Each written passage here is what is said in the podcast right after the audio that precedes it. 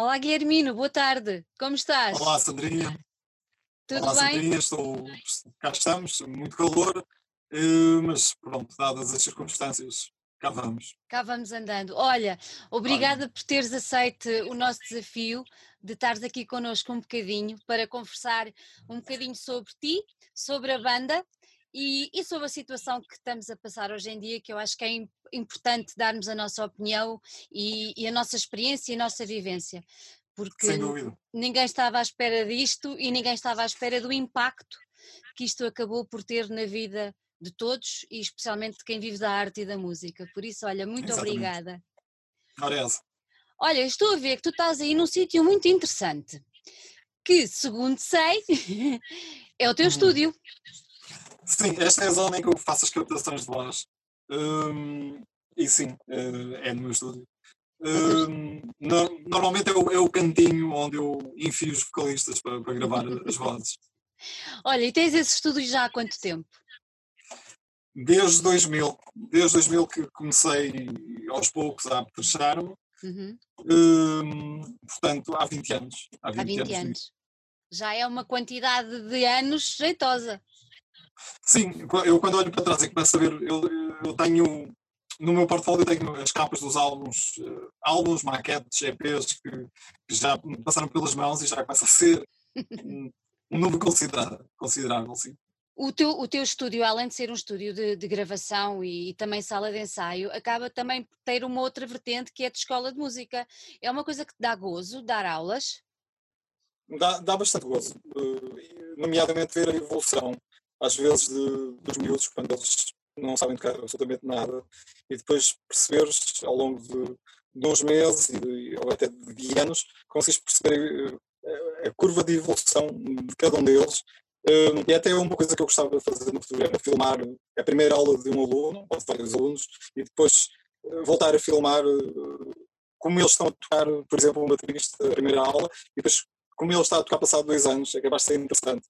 E, e sim, dá-me um gozo tremendo ver, às vezes, miúdos que não têm equilíbrio nenhum, nem capacidade, às vezes, até motora, para Uhum. conseguir tocar seja o que for, e de repente eh, já conseguirem estar- estarem habilitados, até muitos deles, a, a entrar em bandas e em fazerem a sua carreira irem Uhum. por aí.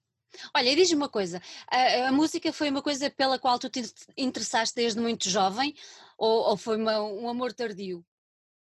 Eu comecei a tocar piano com 8 anos, Uhum, mas só comecei a tocar guitarra com 17. Ou seja, eh, houve ali um intervalo de tempo em que eu assumi que a música era apenas um hobby uhum, que se resumiria a tocar piano. Entretanto, com a adolescência, com aquela vontade normal, aquela pica normal de teres uma banda e, e de começares a tocar um instrumento que até de certa forma me daria mais pica hum, e que me desafiasse, eh, passei para a guitarra, comecei a explorar a partir daí e pronto. E, e as coisas foram cada vez mais afirmando-se de uma uhum. forma mais séria até, até aos dias de hoje. Olha, imagino que no piano não era o metal que te cativasse. Imagino que não era, não era metal o que lá tocasses. Quando, Não, quando, é- não, que, quando- que- quando é que despertaste depois para assim, a música assim mais, mais, mais pesada, digamos assim? Epá, eu sou de 77, ou seja, tenho 42 anos, eh, prestes, prestes não, mas daqui a uns meses farei 43, portanto hum, temos que contextualizar a coisa. Eu moro em Santa Marta de Penaguião, eh, onde nasci, aliás, e a geração prévia à minha não ouvia metal. Portanto, as coisas mais à frente eh, que havia aqui pessoas a ouvir seria o rock gótico dos anos 80 Uhum. e eventualmente The Doors e esse tipo de sonoridades. Hum, portanto, a minha geração foi de facto a primeira geração aqui nesta terra a ouvir metal. Então nós descobrimos o metal pela única forma que poderíamos des- descobrir, que foi na televisão, hum, excluindo obviamente os Europe e o clipe da, da Final Countdown. Hum, a primeira vez que levamos de facto assim uma bufetada de frente foi quando ouvimos o, quando o álbum negro dos Metallica chegou aos tops e percebemos, sei lá, isto é capaz de ser interessante. Entretanto, no nosso grupo de amigos hum, começou a ser uma prática comum sempre que algum de nós ia de férias, normalmente no verão, Uhum. hum, eh, e normalmente para grandes cidades, eh, para grandes cidades. Para Lisboa, para o Porto, por exemplo, ganhámos, ganhámos o hábito de levar cassetes virgens para gravar dos nossos amigos e para as trazer depois de volta. É lógico que essas cassetes depois percorriam aqui Régua, muitas vezes Vila Real, hum, a própria Santa Marta, e pronto. E fui assim, eh, aos pouquinhos, crescendo aos pouquinhos e, e, e, conhecendo as coisas aos pouquinhos, eh, porque, porque de facto não havia assim tanta informação quanto isso, que comecei, comecei e começámos aqui, aqui, a minha geração aqui em Santa Marta a ouvir, a ouvir este tipo de som. E quando é que tiveste a tua primeira banda? A minha primeira banda, que de facto, a minha primeira banda foram os Planos, que depois acabaram por dar um nome ao, ao estúdio, e, for, e que depois as mesmas pessoas, praticamente as mesmas pessoas, evoluíram Blind and Lost, Thanatos e Thanatos Kizo. Portanto, basicamente estivemos juntos de 95 ainda como Blind and Lost a 2011 já como Thanatos Kizo. Portanto, ainda há algum tempo. Isso foi uma história de amor fiel.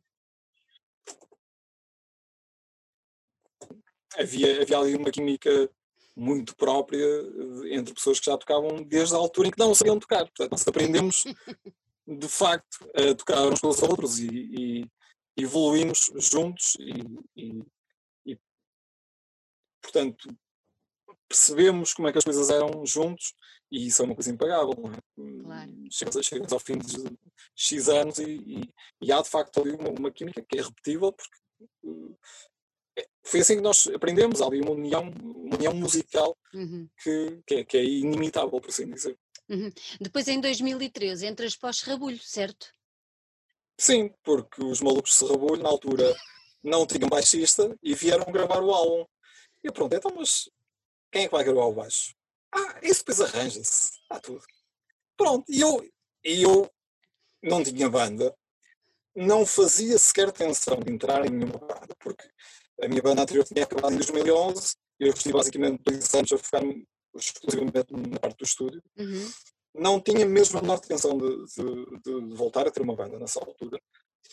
E gravei-lhes o baixo. Entreguei-lhes as pistas de baixo e eles não, não criaram nenhum conflito.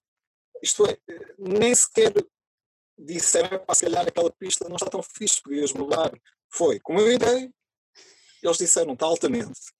Eu, ok, é assim tão fácil. Fácil, isto é, não fácil num sentido pejorativo, mas no sentido Sim. de que não há conflitos, não há, não há egos, não há guerrilhas, não há diz que disse dentro do próprio grupo. Uhum. E eu, ah, isto é capaz de ser interessante. Entretanto, eles começaram a tocar ao vivo e não continuava a ser baixista. E convidaram-me para fazer uma série de dois concertos ou três. Eu comecei, ao fim de dois ou três concertos propuseram-me entrar na banda. Ora bem, eu divertia-me à brava. Não me chateava com nada. E comecei a pensar, bem, isto para tocar ao fim de semana até que ser interessante. Acontece que se tocar ao fim de semana, depois alargou-se a um nível maior. Quando fomos a ver, já andávamos a tocar pela Europa fora, já passávamos mais dias quase lá fora do que cá dentro, e, e pronto, mas, mas foi um crescimento paulatino e foi mesmo interessante ver aqueles três estarolas que me vieram gravar o, o, primeiro álbum sem baixista e depois como é que aquilo cresceu e, uhum. ao ponto que Pronto. Ao ponto que, que, está hoje em dia. Olha, diz-me coisa, apesar de tu não ter estado na banda logo desde o início, porque eles são de 2011, não é? Se não, Sim. também foi só dois anos, mas deves ter uma percepção muito, muito certa e muito, muito próxima, porque assim, não é, não é de todo uh, imaginável, digamos assim, uh, de Vila Real sair uma, uma banda de grindcore, ok? Pronto. Ou pelo menos eh, pensamos nós que não seria. sim, sim. Não é? Como é, como é, como é que. Eh, qual é a tua percepção e o que é que tu sabes daqueles primeiros inícios da banda, uh, deles terem começado Uh, assim, no meio, traz os montes, não é? Grindcore certo. e tal. Como é que, como é Ora que bem, é isso? Eu, eu, eu, eu faço, eu uh, tem um blog que faz a divulgação de tudo o que faz, o que diz respeito a rock, rock pesado, stoner, metal, aqui nesta zona. Portanto, eu segui aquilo bem de perto. Tanto mais ainda porque se tratam de pessoas que eu já conhecia, o Nogueira, que era o baterista um, fundador, entretanto, depois na altura, assim o primeiro álbum saiu, uh, andava a ensaiar aqui, portanto, ele começou a bateria a ensaiar aqui nos meus estúdios, com outras bandas, o, o Carlos uh, tocar, portanto, tinha uma banda também já há muitos anos, que era uma banda de black metal chamada Super Day. O Paulo chegou aqui, o Paulo guitarrista chegou a ensaiar aqui com uma das bandas, porque além dos estúdios, além da, da escola de, de, música, eu também tenho uma sala de ensaios. E muitas vezes as bandas, nomeadamente Vila Real, não tem tanta possibilidade de arranjar um local de ensaio, acabaram por vir aqui ensaiar. E acabam por vir aqui ensaiar. Portanto, eu, eu seguia aquelas pessoas de perto. E foi interessante ver que de repente eh, aquela banda apareceu, eh, mas de uma sensação que os primeiros tempos foram assim um bocado mais pronto, deixa ver o que é que acontece, sem grandes responsabilidades. Mas eu depois acabei por ver dois concertos deles, sim, dois concertos. Um em Vila Real, num festival que eles organizaram, e outro em, em São Pedro do Sul, no Arieiro. E realmente comecei a ver, já na altura, o micro-fenómeno micro. a formar-se. Yeah. Sim, porque, porque apesar de eles não terem nada editado, apesar de de, da banda se resumir a meia dúzia de concertos, já havia following, já havia pessoas que iam nesse rabulho. Já havia pessoas que iam disfarçadas para os concertos de Serrabulho. Eu, inclusive, no Arieiro, andei no Mosh. Portanto, eu fiz Mosh no concerto de Serrabulho. Percebes? Portanto, uhum.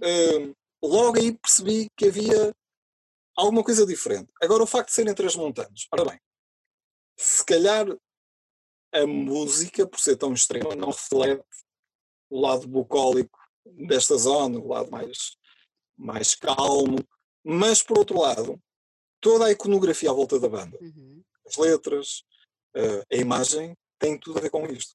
E é por isso que eu gosto tanto da banda. E mesmo que eu não fizesse parte da banda de Sabor, eu.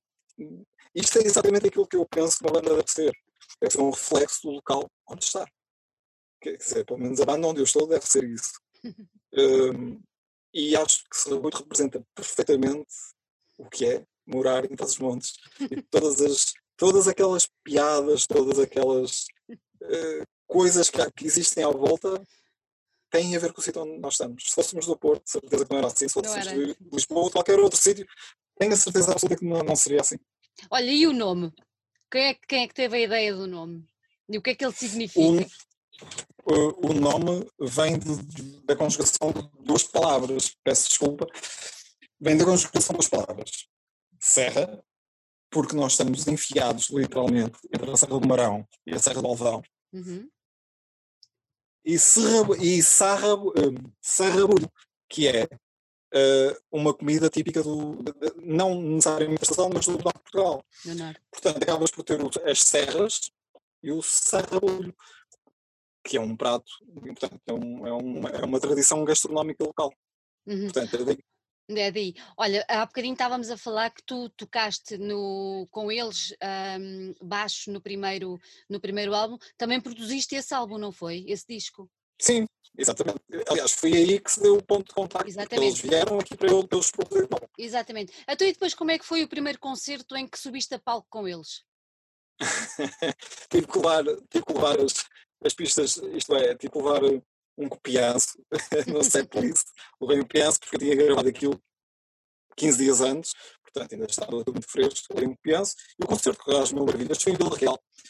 Um, e foi, altamente. Lá está, e já na altura, uma coisa que me agradava, repara, eu estive numa banda que durou 14 anos, Tanato Skis durou 14 anos.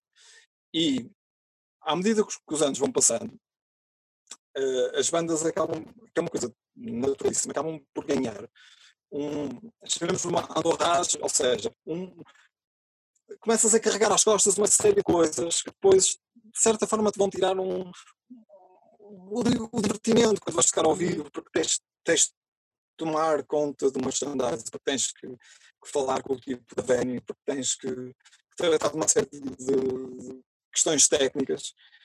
E quando, quando comecei a tocar em Serrabulho, nada disso acontecia.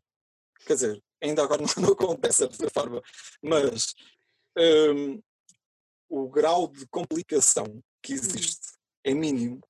Isso foi uma coisa que, logo aí me deu uma. me, me fez perceber, pá, isto se calhar, porque eu estava completamente.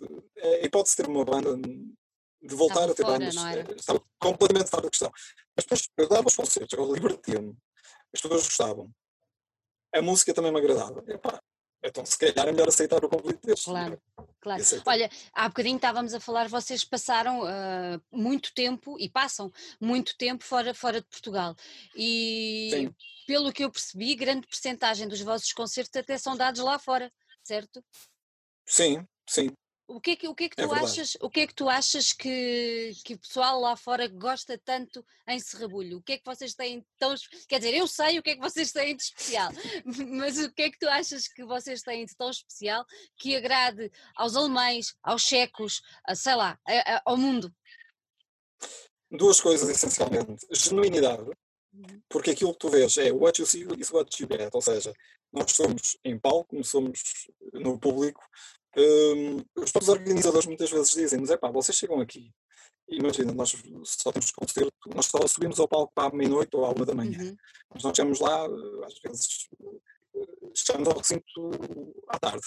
E nós estamos basicamente desde tarde até a hora de subirmos ao palco, na diversão com as pessoas, um, a falar com toda a gente, a envolver-nos num festival, a fazer a festa. Isso para um organizador é logo claro garante, é logo altamente. Pronto. E depois, além dessa comunidade, nós temos uma coisa que é, lá está, que é irrepetível, que é nós falamos de coisas que uma banda da República Checa não vai poder falar. Faço-me entender, ou seja, a cena transmontana e por consequência portuguesa, quando, quando, quando nós cantamos algumas músicas em mirandês, isso demarca-nos. Isso é uma coisa que nos dá a personalidade. Porque está, e ainda por cima estamos a aproveitar uma coisa que é nossa. Não é só dar a personalidade ser diferente. É uma coisa que é nossa, que está na nossa herança cultural. Uhum. E como tal é isso que nos vai demarcar e é isso que nos demarca. E é por isso que nós estamos lá fora. E quando, por exemplo, vamos o Sérgio Páscoa para tocar o, o bandolim, quando ele sobe ao palco toda a gente fica passada porque eu um português com um bandolim numa banda de grind. Ou quando levamos o Ricardo para tocar no Resurrection, o Ricardo Santos que toca gaita de foto connosco e que toca numa série de bandas de música tradicional portuguesa, velha gaiteira, por aí. Um, quando ele sobe ao palco, aqueles momentos em que está ali, em que está ali um instrumento, uh, não é unicamente português, mas também usado na herança uh, musical portuguesa, as pessoas ficam completamente de certa forma, boquiabertas e, e, e pela junção de dois mundos aparentemente tão dispares, como é, seria a música tradicional portuguesa e, e, e, neste caso a música extrema.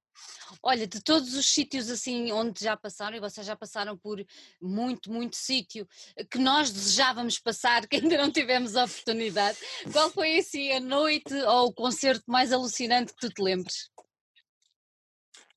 Há três que me ficaram na memória. Uhum uh, e, e, que me lembro logo uh, o Obscene Extreme, uhum. porque foi a primeira vez que subimos ao palco, estava a chover, eram era uma, era meio-dia e quarenta, meio-dia e quarenta. Subimos ao palco, não estava ninguém na plateia. Antes disso tínhamos feito uma digressão de 10 dias até chegar lá. Um, e quando eu estava a montar as coisas, estava de costas para o público e estava a pensar assim: fogo, então, mas 10 dias, e agora vamos chegar aqui, vamos tocar para as moscas.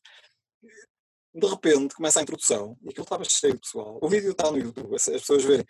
Parece que as pessoas acordaram naquele momento. E, e foi um concerto assim do outro mundo mesmo. Foram, foram 18 minutos de concerto, foi, foi lindo. Foi, passou fui a correr, claro, quando as pois. coisas boas passam a correr.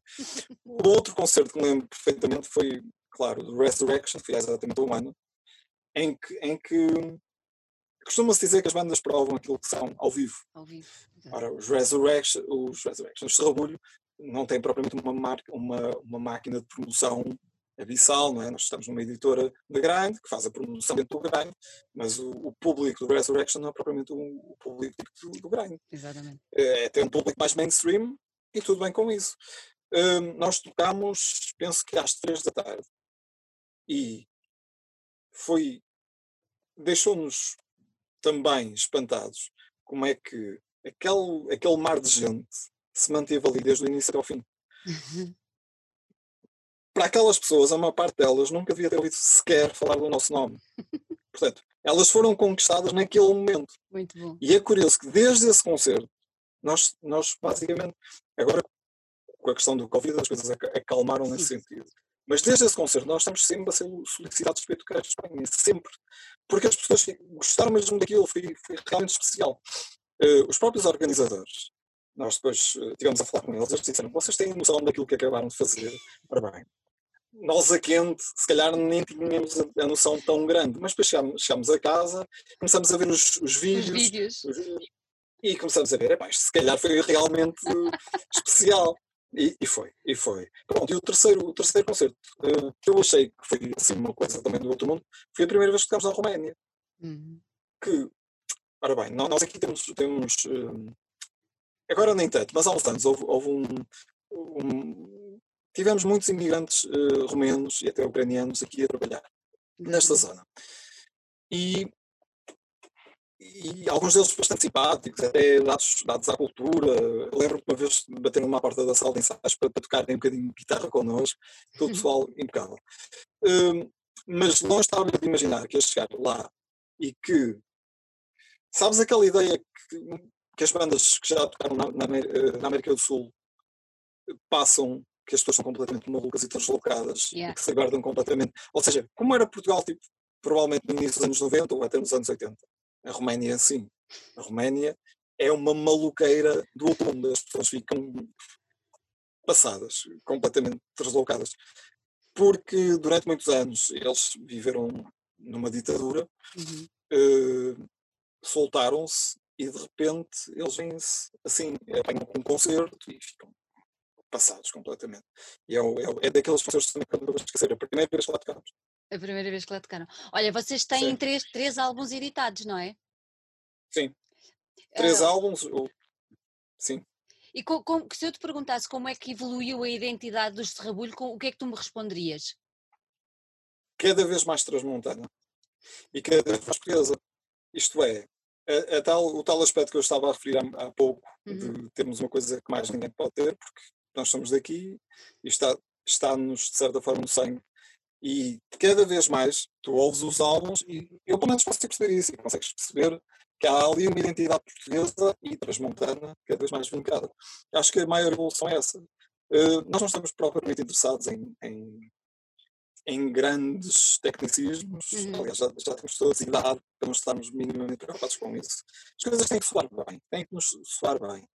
E sou, e portanto é por aí que vamos. E depois uh, todo, todo, todo o universo ideológico, todas as ideias estapafúrdias, pronto, acaba, acabam por ser do, do Tocá, do Carlos, uh, a par com o Paulo, e, e pronto, e constroem-se ali uh, o esqueleto, a ideia do, dos álbuns. Mas sim, uh, uhum.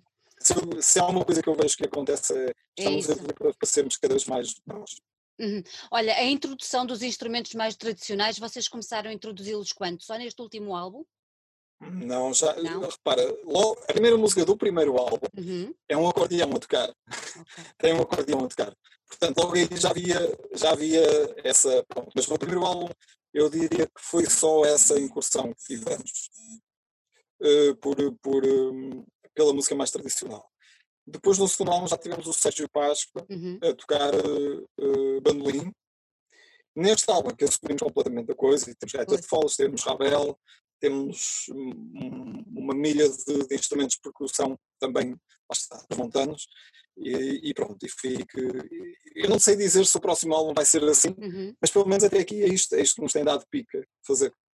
E vocês ao vivo levam, levam, levam esses instrumentos todos? Deste quando último possível, álbum? Sim. Quando possível, sim. Quando, quando possível, sim, lá está.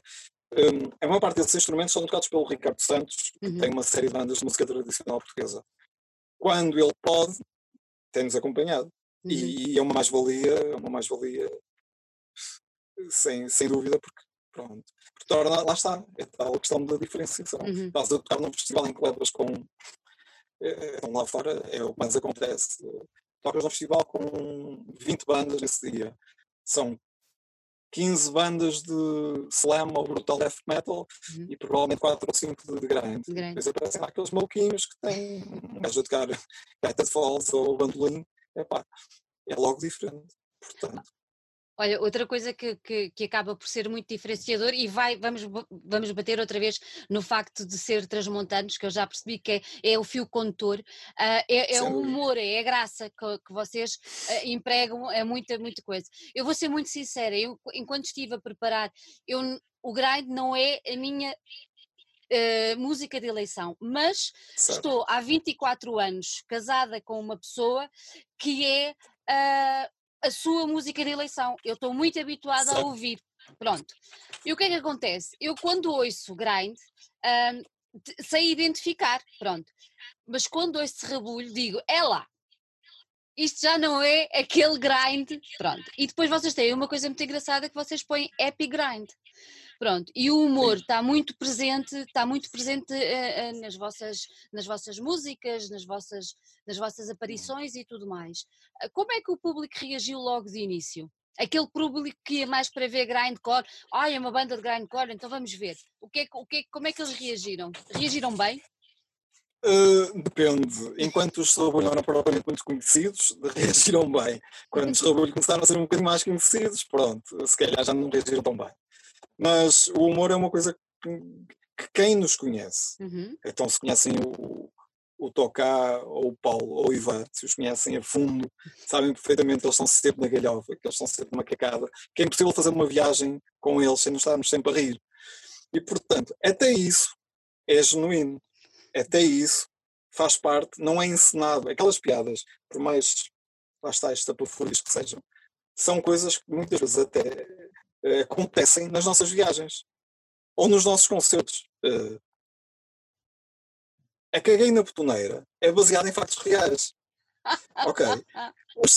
Eu, quando entrei na banda, havia uma banda, havia uma, uma, música que depois eu. Eu sei que depois houve riffs dessa música que foram usados noutras, já não lembro qual era, mas a música era Mão Explodida num Quelho, que depois virou estrada. Era assim, Mão Explodida num Quelho. E essa música é verdade houve uma mão foi explodida num queiro em, na terra do, do, Carlos, em Vila de Macetada, com uma brincadeira, com bombas, aquelas bombitas de carnaval. Yeah. Portanto, até isso foi convertido em, em, em, canção, em letra. Portanto, não há nada mais no que isso. Lá está, agora, eh, se as pessoas gostam ou não, cada um terá a sua opinião. Eu constatei o facto, que foi aquilo que hum. disse no início da, da, resposta.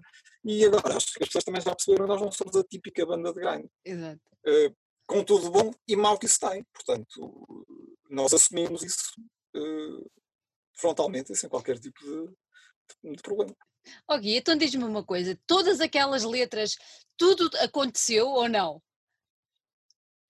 Ou, ou são coisas que aconteceram a outros? Não. Ou... Há, há, há, coisas que também aconteceram a outros e há coisas que também são ficcionais. Ok, Por ok. Exemplo, okay. a Dingleberry Ice Cream, a Dingleberry Ice Cream, que é a tal música que, que tem gaita de foles, do último álbum, é a história ficcionada, porque se não fosse ficcionada é, é problemático, de um vendedor, vendedor de gelados em Miranda de Douro, que andava com aquela carrinha da, da Family Frost. Daí a melodia ser a melodia da Family Frost. ok. Só que é, vender gelados numa terra que já é fria não dá grande, não dá grande resultado. Até que por um mero acidente ele começou a vender gelados que tinham matéria fecal. E descobriu, e descobriu que vendia muito mais gelados. E que aquilo tinha muito sucesso. E pronto, e é por isso que ele criou os Dingleberries Ice Cream. E aquilo pronto, ficou, ficou, ficou, ficou uma moda bonita lá para as terras de Miranda. E toda a letra, ou parte da letra, cantada mesmo em mirandês. Mesmo em mirandês? Sim, sim, sim. E nós tivemos uma pessoa que nos traduziu uh, a letra em mirandês e nós tivemos que aprender uh, a própria dicção em, em mirandês. Até porque nessa parte cantamos três, somos três a cantar. Portanto, houve ali um certo esforço de, um, de adaptação e de, de aprendizagem para, para, conseguir cantar isso. Uhum. Olha, e como é, como é que se desenvolve o vosso processo criativo? Vocês juntam-se todos ou cada um traz uma ideia? Como é que isso acontece? É, é, há mil e uma maneiras das músicas acontecerem. Uhum. Vou dar um exemplo. Há uma música do Star Horse que se chama Peidinho Ron Ron e que nasceu literalmente na estação de serviço de autoestrada no Pombal sentido sul-norte. porque aconteceu ali qualquer coisa uh, e nós dissemos, olha, vamos fazer uma música, mas tem que ser pequenina. Depois, claro, depois acabou por ficar com 3 minutos ou com 2 minutos e tal. Mas lá está, nasceu naquele momento de, de algo que tinha acontecido. Mas depois também há casos em que o Paulo vem aqui, grava uns riffs, o próprio Tocá vem aqui com o Paulo e comigo, fazemos eh, estruturas, há músicas que nasceram uh, em ambiente de ensaio, com todos lá, por exemplo, a Pizza em Penas nasceu com todos na, na sala de uhum. ensaios, uh, e há mais músicas assim também, a Tomate Lado também nasceu com os músicos todos na, na, sala de ensaios, portanto não há um método uhum. rígido para as músicas acontecerem, a liberdade criativa e de, até a liberdade de estar e, de ser é das coisas que eu mais gosto em, em Serrabulho. Não há uma regra, não há. Nós somos o que somos e fazemos as coisas como, uhum. como nos sabem bem fazer, portanto. E depois é engraçado que as pessoas acabam por gostar e então isso é que torna as coisas ainda mais, ainda mais, mais, mais interessantes. Exato. Olha, e as letras? Quem, quem, é, quem é que é o grande responsável pelas letras? Durante, durante muito tempo foi só o tocar, uhum. o Carlos, mas depois a partir de uma certa altura tivemos uma, uma amiga da banda uhum. a Susana, a tratar de, de algumas letras. Portanto, neste, neste momento eu diria que é metade, metade. Metade, metade. O Carlos, sim. E vocês. E, e é interessante. Diz, diz. não, não, diz, não, não, diz. não, está, ia, Conclui, é o lei, é o. Não, ia-te perguntar se primeiro nasce a letra ou se nasce a música. Uh, olha que há muitas músicas que já tinham, ou melhor, eh, existe uma série de letras. Uhum. O, o, Carlos tem no, no, telemóvel, nas notas do telemóvel, uma série de letras e depois adapta às, músicas eh, ouvindo, isto é, respondendo à tua pergunta diretamente. Sim, há, há, há, há, letras que nascem antes das músicas, sim. Ah, sim, uhum. senhor. Mas depois há o, há o oposto também. Portanto, até, aí, até aí não há um, um método rígido e fixo. Uhum. Olha, eu sei que também é uma amiga vossa que faz a artwork das, dos discos, não é? Sim, é Marta. E é curioso ser. Lá está. Se fores a reparar, hum, a parte artística à volta da banda, excluindo o André, que é o nosso fotógrafo, é uhum. é toda uh, entrega a mulheres. As letras é a Susana, uh, uh, o grafismo dos álbuns é Marta Penedo, e, e, é interessante. E isso até de certa forma se dúvidas existissem, eh, de algum tipo de machismo ou assim, isso fica completamente limpo, porque nós confiamos nessas pessoas para tratarem dessa componente tão importante da banda. Dessa componente. Olha, os vossos concertos são uma autêntica festa. Eu nunca fui nenhum, mas o pessoal cá de casa já foi e estiveram presentes no último Chapada e, okay. e vieram completamente alucinados com vocês, literalmente. Pronto. Uh, é importante uh, para quem está em cima do palco, no vosso caso, sentir que o público está ali a vibrar e completamente quase fora de si, digamos assim, enquanto vocês estão lá em cima. É importante essa, essa, essa ligação com, com quem está a assistir. É bastante importante, e, e nomeadamente, por exemplo, num festival como a Chapada, em que nós subimos ao palco até relativamente, pronto, já, já depois da meia-noite e depois de 15 ou 20 bandas uh, a debitarem músicas de extrema, seria normal as pessoas, e algumas delas até já nos terem visto bastantes vezes, seria normal as pessoas já não reagirem, estarem cansadas, mas é impressionante, já tivemos 5 vezes no Chapada e quando nós subimos ao palco aquilo fica tudo louco é quase epá, é difícil de explicar, é uma sensação mesmo, mesmo estranha, porque até muitas vezes nós próprios estamos cansados. Nós chegamos ao palco e vemos a maluqueira toda das pessoas, ainda da introdução, a introdução que está a dar no PA, e ficamos, é lá, isto já está assim tão aceso, então quando nós começamos a tocar, pronto. E, mas sim, é, é bastante importante. É, essa, é, esse envolvimento do público, o público acaba por ser uh, quase tão importante como a banda, porque uhum imagina, se nós dermos um concerto, por, por, muito mais fixe que ele esteja a ser, se as pessoas estiverem paradas, yeah. felizmente nunca aconteceu, mas, mas, pode acontecer e não seria a mesma coisa. Olha, imagina, imagina um concerto de saúde agora na altura do Covid, que as pessoas ah. estão todas paradas, não dá. Não, não dá. dá. ou seja, eu tenho a certeza, não dá, não dá. Nós, nós dois estamos no teatro de Vila Real, também há vídeos no YouTube, e com lugares sentados ao fim de 5 minutos de concerto, o Carlos já estava a dizer as pessoas todas para irem para a primeira fila e mais metade das pessoas foram para aquele fosso que há entre, entre a primeira fila e o palco. Porque não dá, é impossível. Não, há, há, há estilos de metal em que tu podes, de facto, estar a vê-los uh, parado, sentado, numa, numa forma, forma, mais contemplativa. No nosso concerto isso é impossível. É impossível. Olha, outra coisa que eu, que eu achei maravilhoso e, e, e, acho mesmo é o vosso Facebook. O vosso Facebook é uma coisa maravilhosa de se ver e de seguir.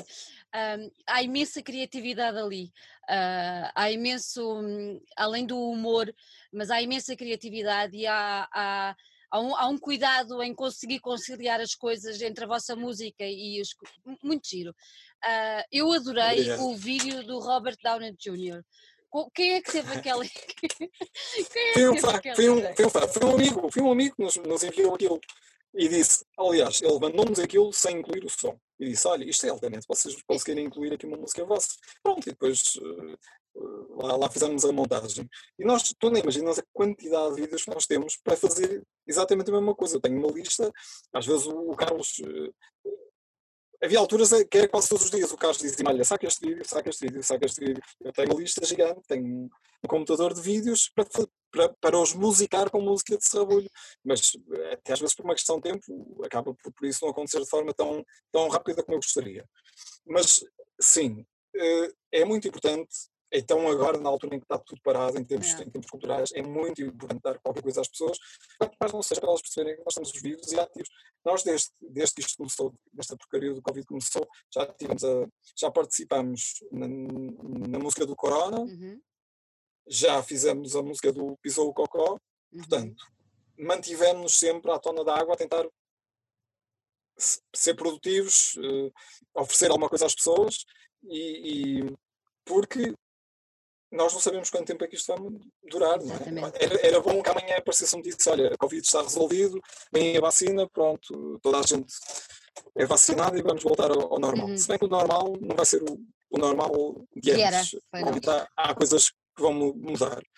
Mas, mas, mas pronto. Portanto, como nós não sabemos o que é que vai acontecer, resta-nos uhum. dar, dar conteúdo às pessoas. Você, e é, esse esforço. É, é esse esforço. Vocês tinham muitos concertos já marcados? Bastantes. Não? Nós tínhamos, olha, no sábado, no próximo sábado devíamos estar a tocar na Alemanha com os Paradise Lost, com o Samael, ah. uh, com uma série de bandas uh, de primeira linha, mas com isto já não dá. Tínhamos concertos na Europa toda e, e nomeadamente, sei lá, coisas, coisas até bastante interessantes, sendo que esse, esse festival uh, na Alemanha era mesmo, era mesmo uma das cerejas do topo do bolo em relação a este verão mas, mas ficou tudo em águas de bacalhau. E agora estamos a, fazer, a marcar concertos, nomeadamente uma tour europeia, uhum. para novembro e para dezembro, sendo que não sabemos se, se efetivamente vamos conseguir fazer, mas lá está a parar e estar de braços cruzados no sofá não é opção, portanto não. nós temos é que fazer coisas e, uhum. e, marcar coisas e se for possível fazê-las, melhor, se não for possível, tentamos e, e vamos esperar. Uhum. Olha, qual é que tu achas que é o maior desafio que se vai colocar tanto às bandas como aos promotores eh, de concertos, de festivais, qual é que tu achas que vai ser o maior desafio quando voltarmos, especialmente neste género de música? Porque há outros géneros que já estão a começar devagarinho, mas estão a começar, mas, mas no metal eu acho que a coisa vai ser um bocadinho mais, mais lenta. Uh, qual é que tu achas que vai ser o maior desafio? Conquistar a confiança das pessoas outra vez? Precisamente, era isso que eu ia dizer. Acho que vai ser mesmo essa, essa conquista da confiança, porque as pessoas estão todas cheias de medo. Um, os próprios músicos têm medo, por muita vontade que queiram, que têm e tem de facto de voltar aos, aos concertos. Uhum. Há receio no ar, não é? Ninguém quer, ninguém quer uh, ficar contaminado, contaminar os amigos, a família, e, e, é mesmo isso. Nós vivemos um, uma época do medo, e vencer esse medo vai ser tão difícil como vencer clinicamente a doença, provavelmente, uhum. porque, nomeadamente em Portugal, e nesse aspecto nós não nos podemos queixar. Mas sabes perfeitamente que os concertos em Portugal de metal não têm propriamente muita gente. É. Claro que se falares dos grandes festivais, Sim, claro. Mas um concerto normal de uma banda portuguesa que tenha um álbum eh, não tem assim propriamente muita gente. Ora, se já assim há pouca gente, havia pouca gente nos concertos, então imagina não, essa banda tocar já depois de, ou melhor, tocar eh, numa altura em que ainda não há propriamente uma vacina uhum. um, definida em que as pessoas estão com medo. Portanto, é possível que não seja, não seja viável. uhum. porque o número de pessoas que seja vai ser, uh, vai ser, vai ser pequeno, infelizmente. Uhum. Portanto, Olha, o grande desafio é mesmo esse. É mesmo esse, não é? Vocês estão confirmados para o, para o Oeste, para a edição deste ano do Oeste Sim. Underground Fest. Uh, estamos todos com muita fé que, que a coisa possa, possa avançar. Uh, oxalá. Oxalá que sim. Por outro lado, o vosso último álbum foi gravado em 2018, certo? Foi gravado em 2018 e saiu em dezembro de 2018. Uhum. Uhum. E isto para vos perguntar se já estão a trabalhar em material novo que possivelmente poderão mostrar já no Oeste ou não. Uh, não, no Oeste ainda não vamos mostrar músicas novas, uhum. mas já temos coisas, esqueletos de músicas a começar a nascer. Agora, hum, eh, músicas novas que possam ser desde já tocadas, não, nem pensar. Uh, se, pensa, se, pensarmos que o álbum saiu em dezembro de 2018, é quase como se o álbum tivesse saído há um ano e meio. Exato. Portanto, não passou assim tanto tempo quanto isso. Uh, o pessoal do Oeste já sabe o que esperar, porque nós já é a terceira vez que vamos lá tocar e foi e é dos sítios em Portugal onde melhor somos recebidos. É fantástico. E, e pronto, o que nós gostávamos era deixar lá já sem vírus. Claro. Porque os, uma coisa eu tenho a certeza, no dia em que houver a certeza absoluta que o vírus está erradicado, os concertos a seguir a isso vão ser uma maluqueira total. E porque as pessoas estão a acumular, estão a acumular energia, estão a acumular tensão, e era bom, era bom se fosse no resto, era bom que, que fosse o quanto antes. Vamos lá ver. É mesmo. Olha, há bocadinho falaste aí no, no, no Piseio Cocó e no Corona. Como é que surgiram esses dois, esses dois, essas duas colaborações, digamos assim? O, a música do Corona, o Carlos, uh, o Carlos Guimarães, que foi basicamente quem idealizou a letra quem, quem se lembrou de fazer a versão, quem basicamente montou tudo, perguntou-me se eu queria gravar baixo. Um, entretanto, também falou com o resto dos elementos da banda e eu ofereci-me para produzir aquilo, porque achava que naquela altura, principalmente, estavam assim tantas coisas em cada dupla, músicos a tocar em casa, e eu achava que a minha mais-valia seria oferecer uma coisa com qualidade, uhum. qualidade sonora, sonora. Portanto, perdi ali uns dias a, a tratar do som para que o produto fosse mais, para, para, no fundo, fosse o mais profissional possível, dadas as condições, que muita gente a gravar em casa e tal. E, portanto, o Carlos depois convidou o resto da banda e participámos todos e pronto, foi logo aí um, o primeiro o primeiro ímpeto pós-Covid, ainda por cima numa altura em que estávamos a cancelar uma série de concertos, em que as coisas estavam, pronto, andávamos tristes com a situação e pronto. Hum, Entretanto, uh, imagino, não sei se me perguntaste, mas imagino também que queres saber como é, como é que surgiu uh, a versão do dele pisou o cocó. Era, era isso que querias, era, querias saber era, a seguir. Foi tão simples quanto isto. Um, um, a Alda, cantora barra professora, foi à, à televisão açoriana a apresentar a música na, na telescola e de repente apareceram uma série de memes uh, a gozar com aquilo, alguns até de certa forma pejorativa, sem necessidade.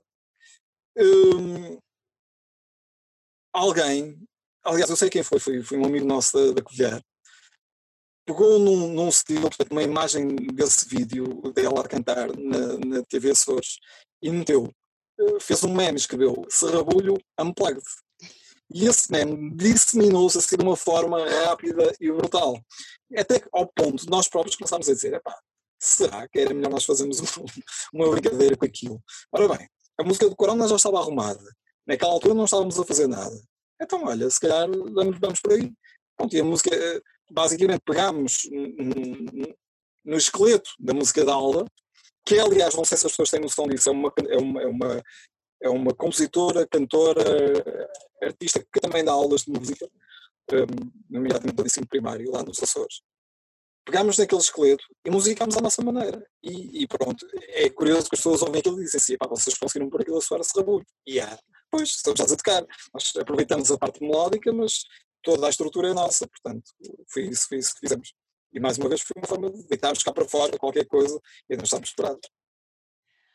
Olha, Gui, antes de irmos embora, queria-te pedir que tu tens és um homem que está rodeado de música, não só ouvindo, como produzindo, como compondo, tudo isso. Uh, gostava que nos deixasse uma sugestão uh, que possa surpreender quem nos está a ouvir e que, sei lá, uma coisa que te tenha animado, que te tenha surpreendido nos últimos tempos? Uh, eu vou sugerir uma banda que eu gravei, uhum. Uh, porque acho que eles. Portanto, o álbum deles saiu há 15 dias. Uhum. Uh, são os Godark, de Penafiel. São os moços, são excelentes músicos. Tiveram o azar de lançar, de, de, de ter lançado o álbum nesta altura. Nesta altura. Uhum.